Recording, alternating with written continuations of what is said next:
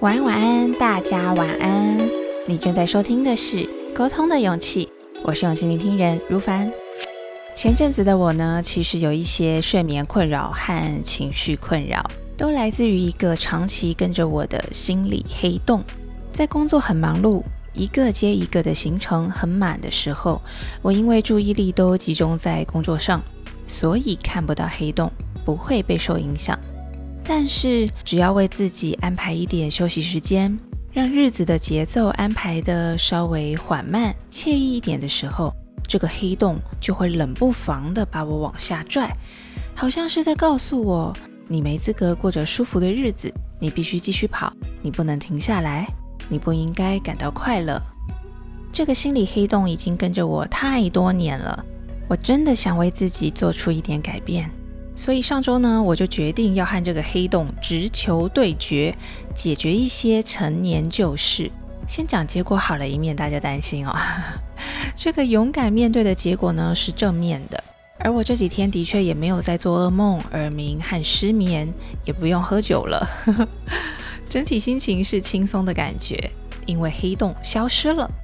只是呢，这个和黑洞对决的勇气，吼，好像有一点超过了我精神和体力的负荷。所以我就躺平了，头痛啊、胃痛啊、拉肚子啊，整个身体虚脱无力的状态维持了好几天。所以上周的节目就凭空的消失了。对我在解释上周没有出现节目的原因。非常谢谢大家耐心的等待，并且持续收听。关于这个和心理黑洞 PK 的故事呢，整个面对的过程还有解决的心得，我还需要整理整理，之后找个机会再和大家分享这个勇气。而今天想先和大家聊一聊的是最近我在看的一本书《羞辱创伤》，作者是心理师周木姿。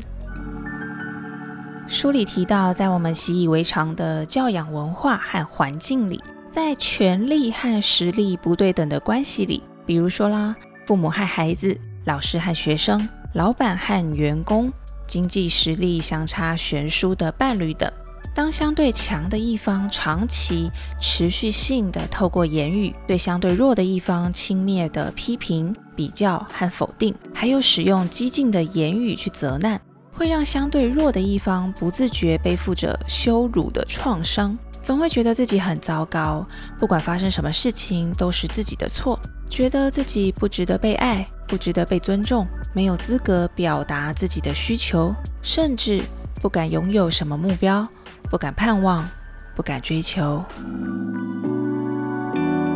这种讨厌自己的惯性羞愧感、罪恶感，如果没有机会被修复、被疗愈，这样长期的隐性而微小的内在自我否定的感觉，可能就会形成一种自我防卫机制，让这个曾经在关系里的受创者，也学习复制这种轻蔑、激进式的言语沟通方式对待别人。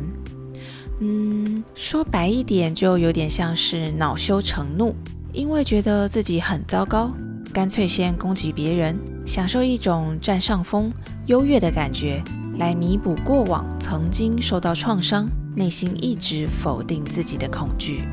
但是，这样的沟通方式很容易影响人际关系，而当人我关系变得紧张、充满负面的能量，不只会再次的伤害到自己。也可能会造成另一个人，比如说需要长期相处的伴侣和孩子，开始背负羞辱创伤，成为一种恶性的循环。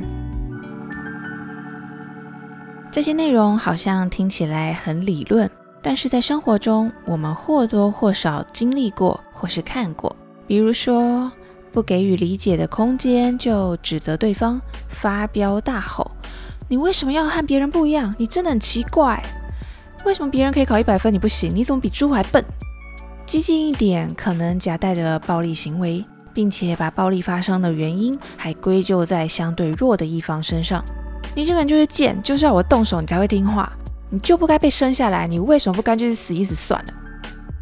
这些态度轻蔑的说话方式，单向贴上的负面标签。以及激烈的攻击性言语，就像是丢出去了无法收回的武器，在他人的心上砍出了伤口，留下了疤痕。而这个疤痕和原谅无关，和宽恕也无关，这个疤痕就是一直在那里，在关系里隔绝了亲密的可能性，也隔开了双方的心理距离。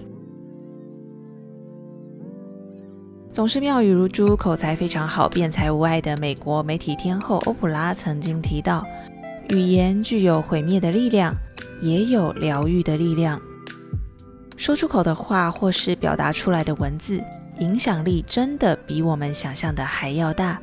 所以这集节目的分享是想邀请大家一起来练习，在沟通时选择鼓励的词语取代毁灭，选择鼓舞人心的语气。”取代轻蔑。或许我们都曾经被动的背负过羞辱创伤，但现在的我们也都可以主动选择终止言语伤害的复制和延续，创造良善的言语互动，在人我关系里看见新的可能性。思考练习七：选择鼓励的词语取代毁灭，选择鼓舞人心的语气。取代轻蔑。曾经的我，是不是也因为别人的言语而受过伤呢？现在的我在愤怒、不满、负面情绪来袭的时候，会不会也不自觉地复制这种沟通方式呢？而我依然期待的呀，期待能享受亲密、拥有快乐和自在的人我关系。我要试着练习。在沟通前，先想一想，谨慎地选择文字、词语和表达的语气。我想终止言语伤害的复制和延续。我想看见人我互动的新的可能性。衷心祝福曾经受过伤的我们，开始觉察到这个羞辱创伤的存在，慢慢修复自己，不让这个不良的沟通模式复制到别人的身上。或者在我们身边也有一些习惯用攻击性言语和别人沟通的人，或许他们也曾经是羞辱创伤的受创者之一，而我们也能练习用另一个角度去协助他，找到合适的时机，就推荐他看一看这一本羞辱创伤的书吧，祝福他从中得到疗愈和修复的方法，停止复制言语攻击的沟通模式。享受和谐又快乐的人我关系。我是勇气聆听人如凡，欢迎正在收听节目的你，点击节目说明里的匿名投稿链接，和我聊聊你在人际关系、人我沟通的课题里经历过的故事和心情。也欢迎和更多的朋友分享这一份沟通的勇气，让我在空中为大家打气打气。祝福你迎接新的一周，拥有好心情。我们下周见喽，拜拜。